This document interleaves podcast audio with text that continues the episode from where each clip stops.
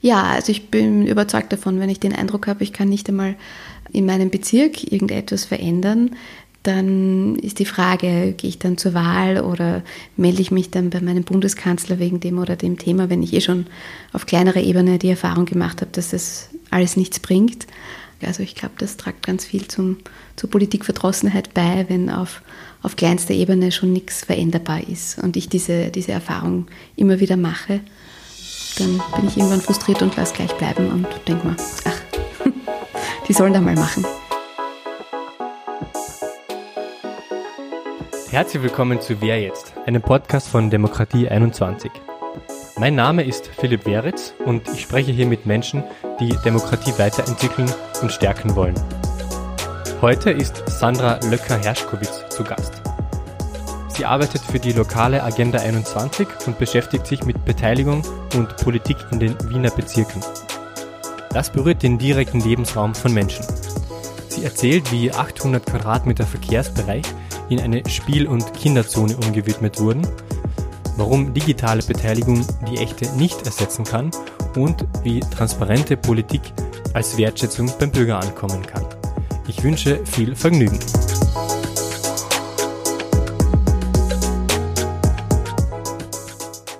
Ich sitze heute hier mit der Sandra Herschkowitz, einer Prozessbegleiterin, wie du dich selbst nennst.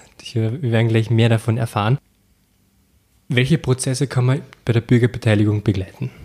Bei der Bürgerbeteiligung gibt es Prozesse auf unterschiedlichen Ebenen. Ähm, einerseits in kleineren Gemeinden, aber auch großen Städten, in Regionen, in ganzen Bundesländern, also auf unterschiedlichsten Ebenen und da mit Menschen von 10 bis 1000 Personen, die sich zu einem bestimmten Thema zusammenfinden und damit gestalten wollen.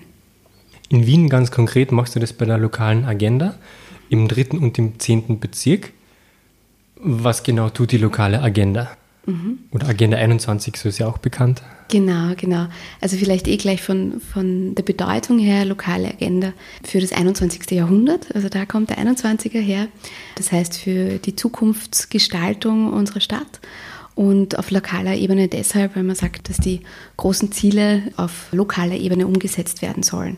Also nachhaltige Entwicklung auf kleinster Ebene im Wohnumfeld. Da gibt es Projekte wie Nachbarschaftsgärten, die entstehen oder Initiativen, die sich fürs Tauschen, Teilen, Reparieren einsetzen oder fürs Radfahren und zu Fuß gehen, das weiter fördern wollen. Also alles, was so in Richtung Nachhaltigkeit geht und wo man auch selber was tun kann und nicht darauf warten muss, dass andere für einen tun. Kommen diese Ideen für Projekte aus der Bevölkerung oder sagt ihr, wir wollen das umsetzen und dann kommen die Leute dazu? Mhm. Es gibt äh, zwei Schienen. Das eine ist bottom-up, also genauso wie du sagst, mhm. ähm, Menschen kommen zu uns, werden auf uns aufmerksam und sagen, ich habe da diese und jene Idee. Und wir checken das dann gemeinsam durch. Geht das in, in diese Richtung und ist es ähm, zum Wohle aller und jetzt nicht nur ein Einzelinteresse, das da verfolgt wird? Und ähm, Andererseits gibt es aber auch Themen, die schon von politischer Seite oder von, von Stadtseite zum Beispiel mehr und mehr gefördert werden und wo es da auch bessere Unterstützungen gibt. Und dann haben wir schon immer wieder mal Slogans oder Aufrufe zu bestimmten Themen, interkultureller Dialog oder Stadtteile für Jung und Alt, ähm, nachhaltige Mobilität. Also das sind schon die Themen, die, die einfach zum Thema Nachhaltigkeit ähm, auf Bezirks- und Stadtebene gut umsetzbar sind. Du hast das Einzelinteresse angesprochen. Mhm. Was jetzt in Maria Hilf, glaube ich, passiert ist, dass die Radwege am Naschmarkt, die sind ja lang angeblich von Gastronomen blockiert worden, weil denen dann die Parkplätze weggenommen worden wären. Wie wiegt man dieses Interesse auf gegeneinander? Ich finde, das eine der, der, schwierigsten Fragen. Also ich glaube, sowohl für Politiker als auch für Planerinnen, ähm, weil es eben genau darum geht, einen Interessensausgleich zu schaffen. Und das Schwierige ist halt oft, dass, dass einige wenige zu Wort kommen oder laut sind, sage ich jetzt mal so ganz frech, ähm, und die große Masse ähm, vielleicht nicht zu Wort kommt. Und dann werden halt immer wieder Projekte umgesetzt, die eher einzelnen Personen, die sich halt gut zu Wort melden, Vorteile bringen als, als der großen Menge oder auch jenen, die keine Stimme haben. Und wie bringt man diese Leute dazu, ihre Stimmen zu erheben? Also ich glaube, Ganz wichtig ist ähm, wirklich, je früher, desto besser, Beteiligungserfahrungen zu machen und zu merken, dass es sich auszahlt, mitzusprechen, dass es sich auszahlt, zu melden, äh, sich für etwas einzusetzen, sich zu engagieren. Weil je mehr diese Erfahrungen ich habe, auch schon im Kinder- und Jugendalter, desto eher weiß ich dann auch als Erwachsene, okay, es zahlt sich aus, da jetzt was zu sagen oder zu, zu einer Veranstaltung hinzugehen und mich dort zu melden. Ich glaube, da braucht es einfach äh, Selbstbewusstsein und Empowerment in die Richtung. Du hast Kinder und Jugendliche jetzt angesprochen. Ähm, mhm. Du betreust auch viele Projekte, wo du Demokratie bei Kindern und Jugendlichen quasi ansetzt, mhm. dass man das denen beibringt. Wie, wie kann man sich das vorstellen? Ja, also es ist ja spannend, ähm, man kann im Endeffekt schon im, im Kindergartenalter anfangen. Ne? Also ähm, damit Entscheidungen gemeinsam zu treffen und nicht ähm, von, von der obersten Instanz sozusagen. Also ähm, je eher sich das schon in der Familie, in pädagogischen Institutionen, in der Schule und so durchsetzt, ähm, desto eher wird das eine Selbstverständlichkeit für alle Beteiligten.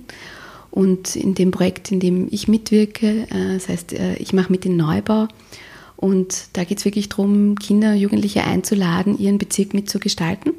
Ähm, da sind wir an den Schulen und machen Workshops mit den Kindern und Jugendlichen, also wirklich ab Volksschulalter.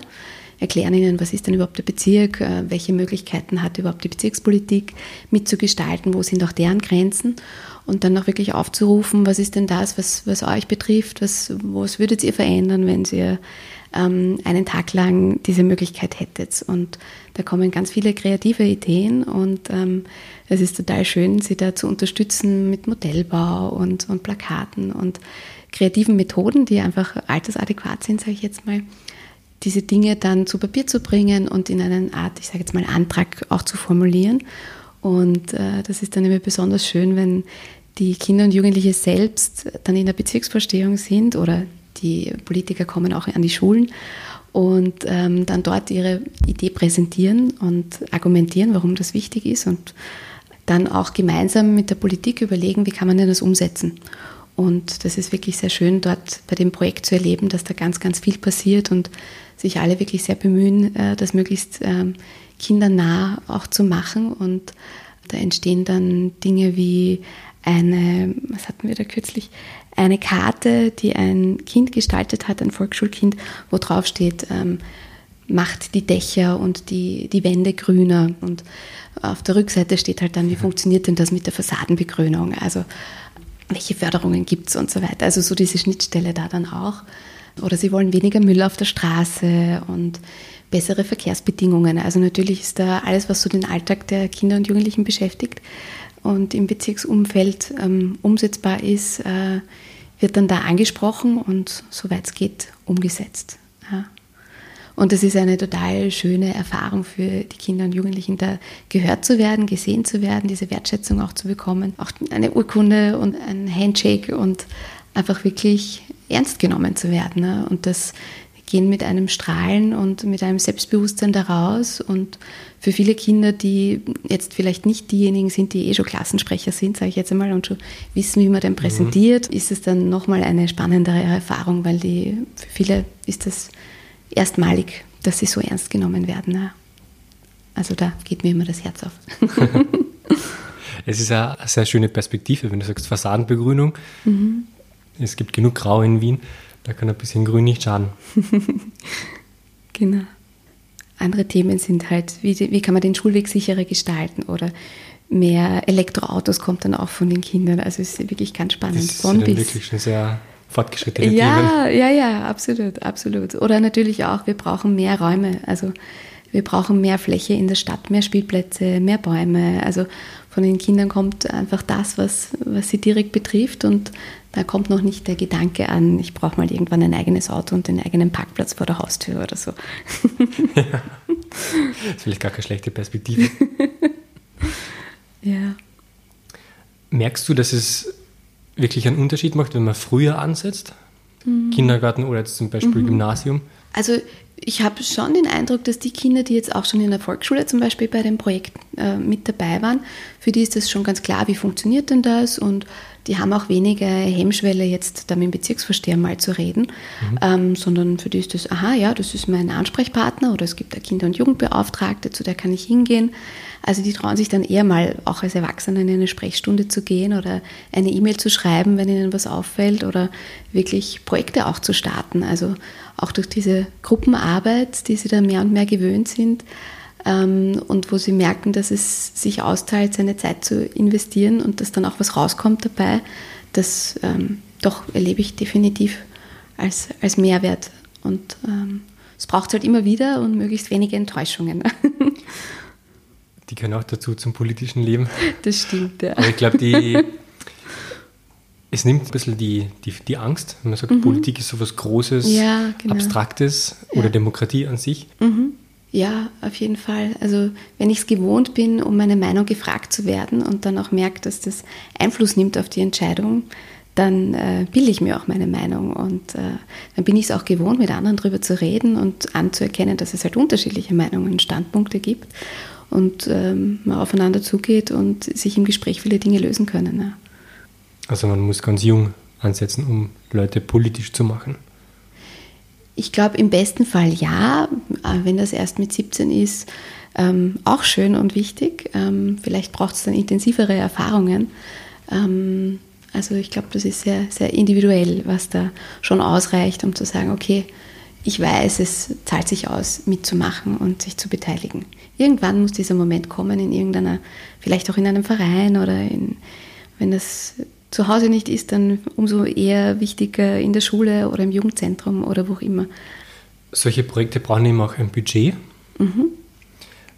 Kommt das von den Gemeinden? Kommt das vom Bund? Ähm, wie kann man sich das ganz praktisch vorstellen? Man sagt, wir haben diese Idee, die kommt mhm. bei allen gut an. Wo kriegen wir jetzt Förderungen dafür her? Ähm, also bei der lokalen Agenda 21 jetzt in Wien ist es so, dass ähm, die Prozessbegleitung, das Büro, die Öffentlichkeitsarbeit, also alles das, was es braucht, um ein Projekt von der Idee zur Umsetzung zu bringen, wird von der Stadt und äh, vom Bezirk finanziert. Und die Projekte selbst, also wenn das jetzt eine Spielplatzgestaltung ist oder ein neuer Radweg, das kommt dann auch immer darauf an, wer da gerade die Zuständigkeit hat, ob das im Kompetenzbereich des des Landes oder eben des Bezirks ist.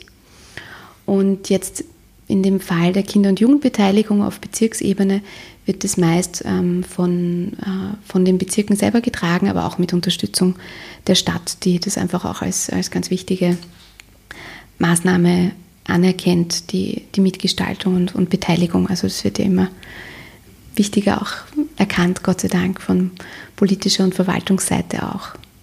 Das ist ganz selbstverständlich in einem Jugendzentrum, dass da partizipativ gearbeitet wird zum Beispiel. Stärkt ja langfristig unsere Demokratie. Auf jeden Fall. die Partizipation und die Möglichkeiten, die du beschreibst, die geschehen auf einer sehr, sehr lokalen Ebene. Mhm.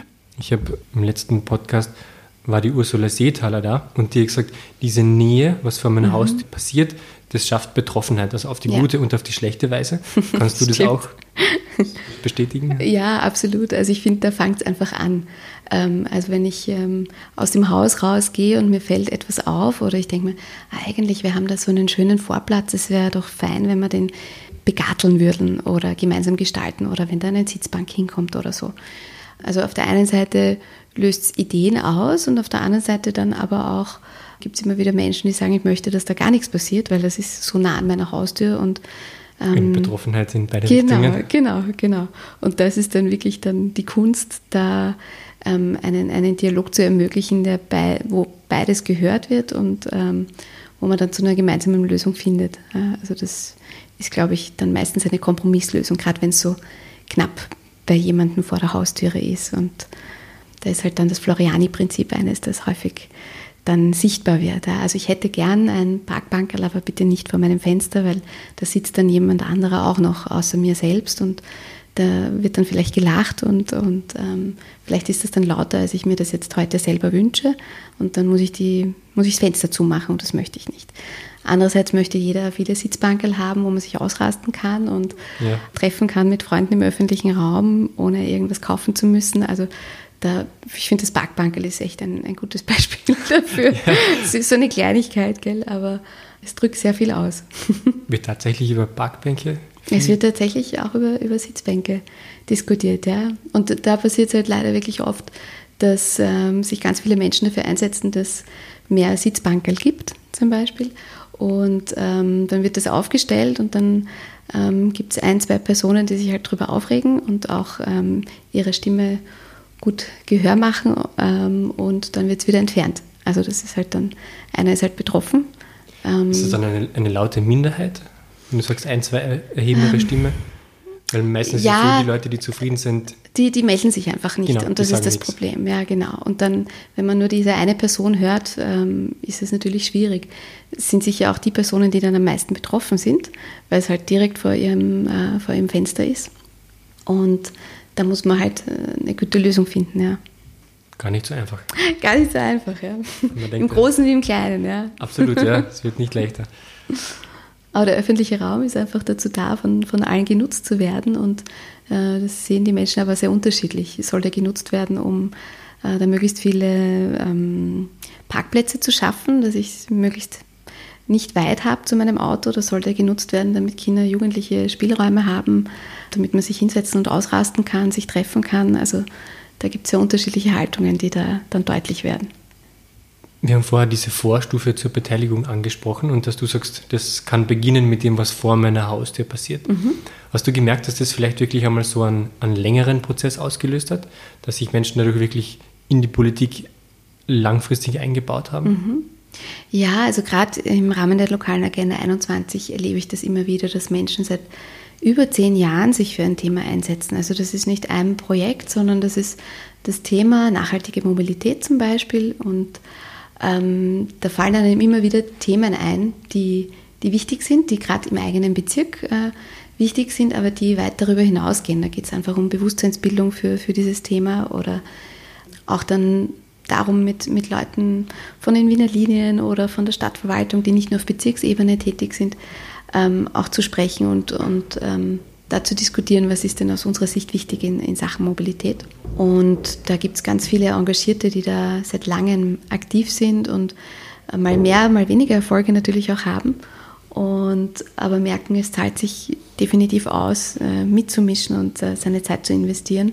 Und man kommt natürlich, also einerseits lernt man selber ganz viel und auf der anderen Seite schafft man Bewusstsein bei Politik und Verwaltung für, für die Bedürfnisse der Bewohnerinnen vor Ort und merkt, ah, es sind, sind alles Menschen, die ihr Bestes geben und sich bemühen und manche Dinge sind schwierig und brauchen länger für eine Lösung und anderes geht dann wieder ganz leicht, wenn man einfach mal anrufen kann und sagt, das und das ist gerade los und ähm, habt ihr da eine Idee? Also es, es entsteht einfach Begegnung auf Augenhöhe zwischen Politik, Bewohnerinnen und Verwaltung und das ist äh, extrem wertvoll. Also das kann durchaus eine Schnittstelle sein zwischen dem was vor meiner Haustür passiert und dem großen politischen mhm. System. Ja, also ich bin überzeugt davon, wenn ich den Eindruck habe, ich kann nicht einmal in meinem Bezirk irgendetwas verändern, dann ist die Frage, gehe ich dann zur Wahl oder melde ich mich dann bei meinem Bundeskanzler wegen dem oder dem Thema, wenn ich eh schon auf kleinerer Ebene die Erfahrung gemacht habe, dass das alles nichts bringt.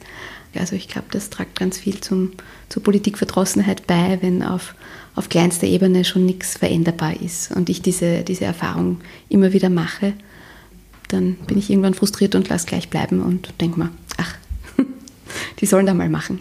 Sicher, es nimmt dieser Politikverdrossenheit viel.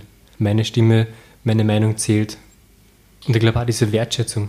Mhm. Selbst wenn meine Meinung nicht ins Projekt direkt einfließt, aber so wenn ich mich, ja. glaube ich, gehört fühle, Genau, es geht, es geht gar nicht, es geht wirklich gar nicht darum, dass die Dinge jetzt eins zu eins umgesetzt werden. Es geht darum, dass man ernst genommen wird, ähm, dass man Rückmeldungen bekommt.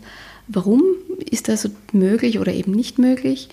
Und um diese Transparenz einfach auch, dieses, äh, dieses Verständnis, warum passieren Dinge oder eben nicht. Und es entsteht dann automatisch Akzeptanz, wenn ich selber draufkomme, aha, okay, so ein, ein Radbügel, das schaut zwar nach einer Kleinigkeit aus, aber trotzdem, da braucht es eine Ortsverhandlung dazu, da kommen ein paar Menschen, schauen sich das an, wie ist das da mit der Verkehrssicherheit und so.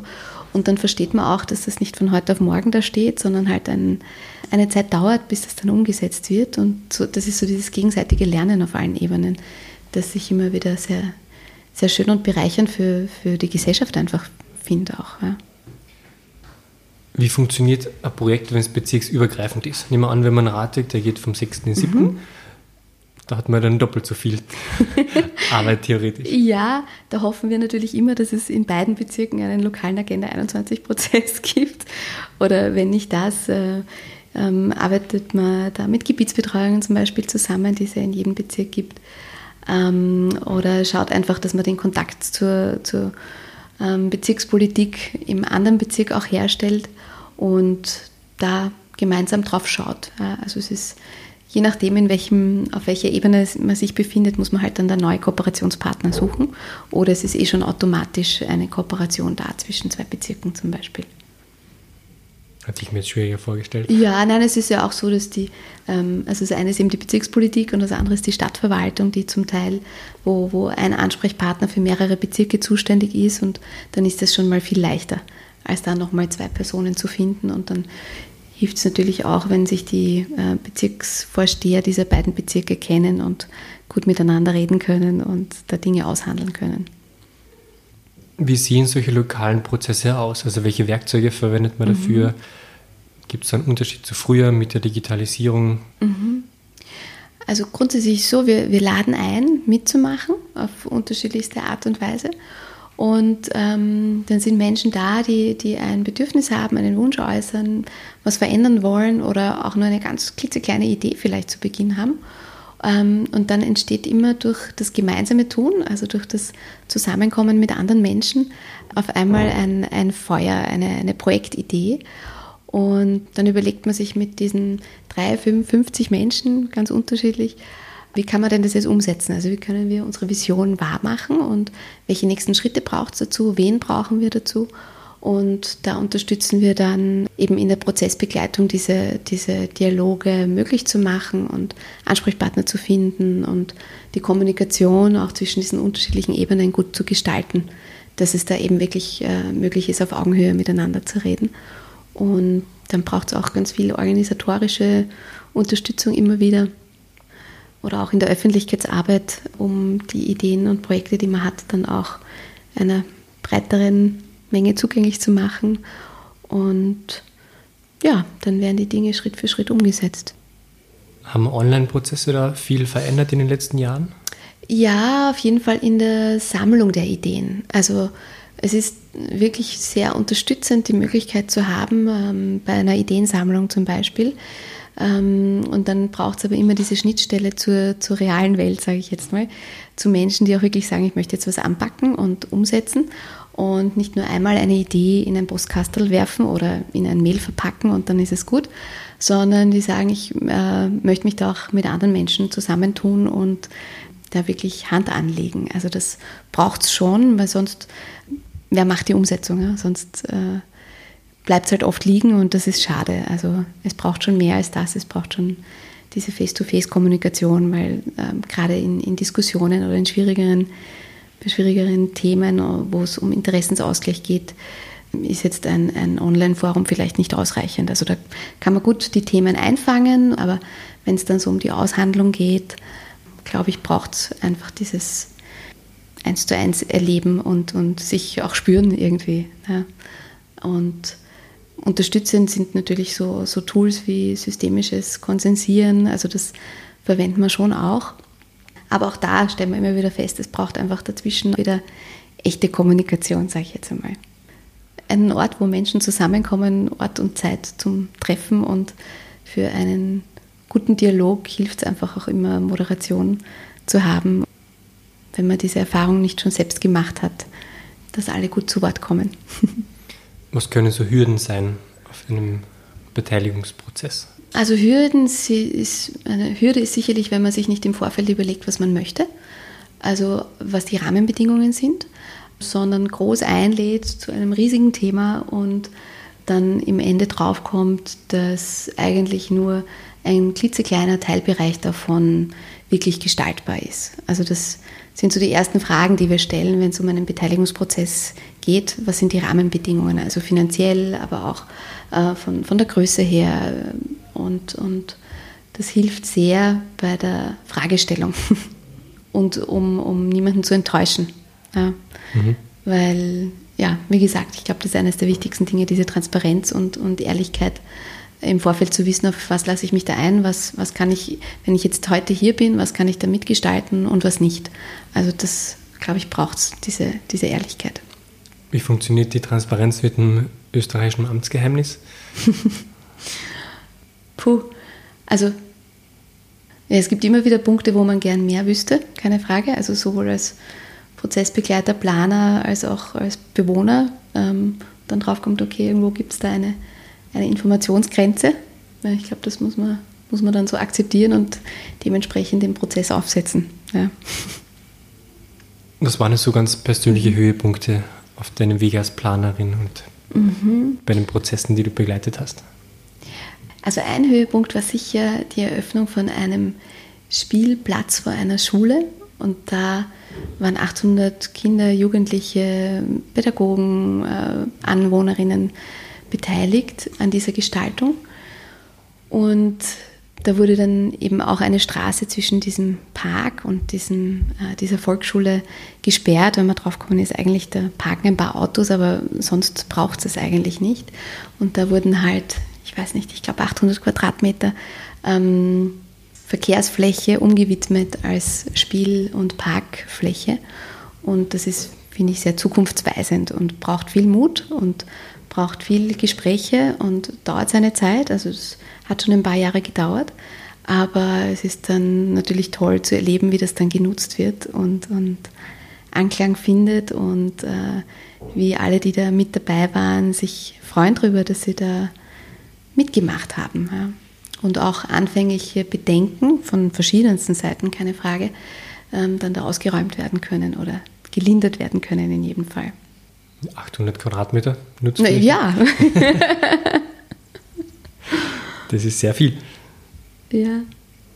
Ja, und was ich, genau, ein, das ist auch so ein schönes Beispiel, finde ich, das war, wie ich mit Kinder- und Jugendpartizipation begonnen habe, ähm, durfte ich mitwirken bei so Spielplatzplanungen, also partizipativen, naturnahen Spielplatzplanungen.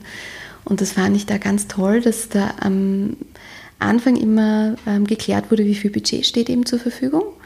Und dann ist auch die Förderung ähm, des Landes, Niederösterreich in dem Fall, so gewesen, dass ähm, die nur ausgezahlt wird, wenn die ersten drei Wünsche der Kinder, die da herauskommen am Ende dieses zweitägigen Prozesses, wenn die umgesetzt werden. Also wenn da rauskommt, wir wollen klettern, verstecken und Wasser, dann hat das in der Planung umgesetzt zu sein. So. Mhm. Und wenn das nicht passiert, dann gibt es diese Förderung nicht. Und das fand ich ganz, ganz stark, einfach, dass es da wirklich mit Bestimmung ist und äh, nicht mit Gestaltung.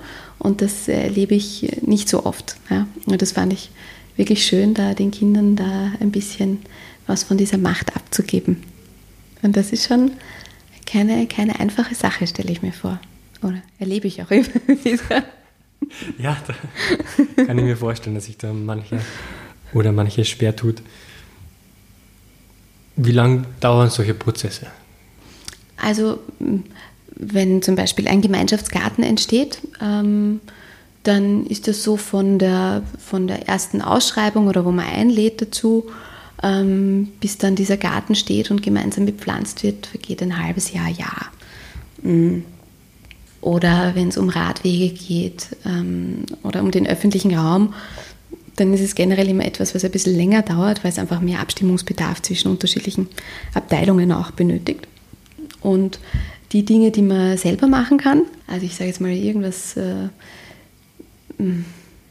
auch bunter zu gestalten zum Beispiel oder wo auch klar ist, man hat das okay vom Eigentümer und kann jetzt einfach loslegen, dann ist es in zwei Tagen auch gemacht. Also je, je selbstständiger man agieren kann, desto schneller geht es. Oder zum Beispiel der Aufbau von Lebensmittelkooperativen, das ist etwas, wo man die Politik jetzt nicht, ähm, da braucht man jetzt nicht unbedingt was von der Politik, anders als wenn das im öffentlichen Raum der Fall ist.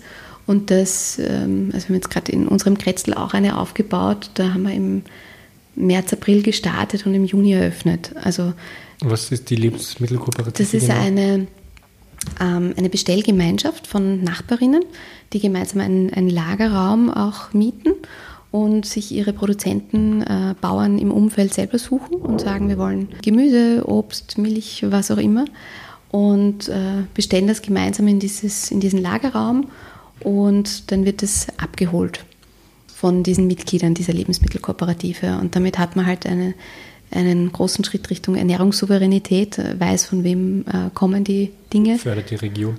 Genau, genau. Und ist natürlich auch ein, also ich finde, ein hochdemokratischer Prozess. Also da, wir haben jetzt 50 Mitglieder und da geht es dann natürlich auch darum, wie gestalten wir Entscheidungen, wie kommen wir dazu, ähm, wie arbeiten die Arbeitsgruppen da untereinander, wie arbeitsteilig kann man das auch ähm, machen. Und das ist was, wo, wo es oft sehr schnell gehen kann. Ja. Was war das längste Projekt, das du betreut hast? Hm, ich glaube, es war eh diese, diese Parkgestaltung.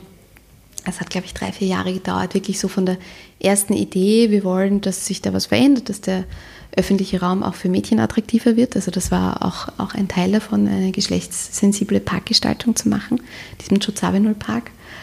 Und ja, bis dann wirklich die Eröffnung, also mit dem Umbauarbeiten und der Planung und dem Partizipationsprozess, es dauert dann einfach schon noch einmal ein bisschen länger. Dafür hat man nachher weniger Troubles, weil die Dinge schon geklärt sind, die sonst oft erst nachher auftauchen.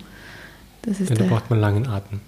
Genau, genau. Aber das ist eben das, warum es auch Prozessbegleitung braucht, um darauf auch vorzubereiten und da auch immer wieder sich Motivation aus der Gruppe zu holen. Also wirklich, das erlebe ich immer wieder. Ähm, einer allein schwierig, aber ein paar Menschen zusammen, die sich da immer wieder gegenseitig Motivation holen, die können äh, Riesenprojekte starten. Das, das finde ich ganz faszinierend und wichtig, wenn man an die Zukunft denkt, dass man ganz viel Macht eigentlich hat. Und ganz viel gestalten kann. Ja? ja, genau. Wenn man hinschaut und sich ein bisschen Zeit nimmt und diese Möglichkeit auch hat. Also klar ist das auch, wenn ich alleinerziehende Mama von vier Kindern bin und zwei Jobs habe, damit ich äh, überleben kann, kann ich mich schwer um die Gestaltung des Spielplatzes kümmern, weil dazu brauche ich einfach auch ein bisschen Zeit. Also deswegen ist eine gute Basisausstattung natürlich schon, schon wichtig und da kommen die unterschiedlichen Politiken dann zusammen. Ja, ohne Bildung wird auch alles viel schwieriger. Ich stelle meinen Gästen zum Ende immer mhm. dieselben drei Fragen. Die erste ist, du bist Bundeskanzlerin und darfst ein Gesetz aussuchen. Hast den Nationalrat hinter dir. Was wünschst du dir? Ich würde mir sicher mh, mm, verpflichtende Partizipationsmöglichkeiten auf allen Ebenen wünschen. Ja, ich hätte jetzt keinen genauen Text dazu oder so, aber Partizipationserlebnisse ermöglichen. Auf allen Ebenen? Heißt von jung bis alt. Schon altersadäquat und begleitet, das braucht es natürlich, aber ich finde, da, da kann man ruhig noch, noch mehr tun. Die zweite Frage ist, ich habe dir ein Plakat am Stephansdom reserviert. Das hängt mhm. dort eine Woche lang. Du darfst draufschreiben, was du willst.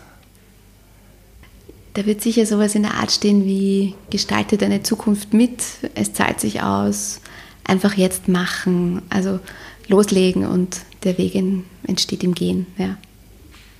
Sehr schön. Der Weg entsteht im Gehen. Kafka, glaube ich. Hm muss ich mir merken. Und die dritte Frage ist, du kannst mit jemandem aus Österreich auf einen Café gehen, tot oder lebendig. Wen suchst du dir aus? Also sicher jemanden Lebendigen, der noch viel mitgestalten kann. Ich habe niemanden ganz konkreten jetzt im Kopf, aber es wäre sicher jemand, der viel Entscheidungsgewalt hat und viel Entscheidungsbefugnisse. Oder jemand, der viel Geld hat, weil auch das bedeutet, viel Entscheidungen treffen zu können und da würde ich hoffen, durch ein gutes Gespräch oder konkrete Projektideen sie dazu zu bewegen, ein bisschen was davon abzugeben oder ein bisschen was auszuprobieren und selber dieses Erlebnis der Partizipation zu machen und dann zu erkennen, dass es sich auszahlt.